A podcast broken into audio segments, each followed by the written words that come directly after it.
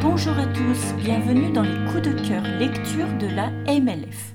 Je suis Marjorie et aujourd'hui je vais vous parler d'un album qui s'appelle Moi et mon contraire, le livre de tous les caractères.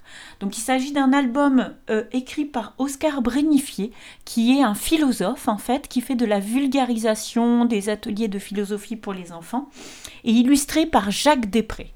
Donc c'est un super joli album parce qu'en fait ça va nous permettre de travailler à la fois le vocabulaire. Donc l'idée c'est vraiment moi et mon contraire, c'est-à-dire d'avoir du vocabulaire sur les différents traits de caractère qu'on peut avoir. Donc euh, il va y avoir à la fois du vocabulaire à regarder et puis également bah, il peut y avoir beaucoup d'activités à faire autour de ça.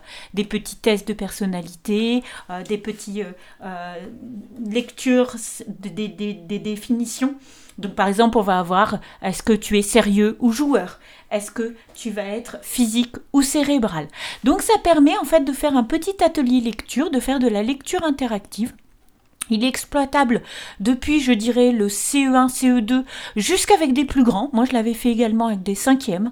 Donc, ça peut vraiment être un album qui peut euh, soutenir une belle séance autour de la connaissance de soi, peut-être même en français, sur le, sous le chapitre Se connaître, connaître le monde.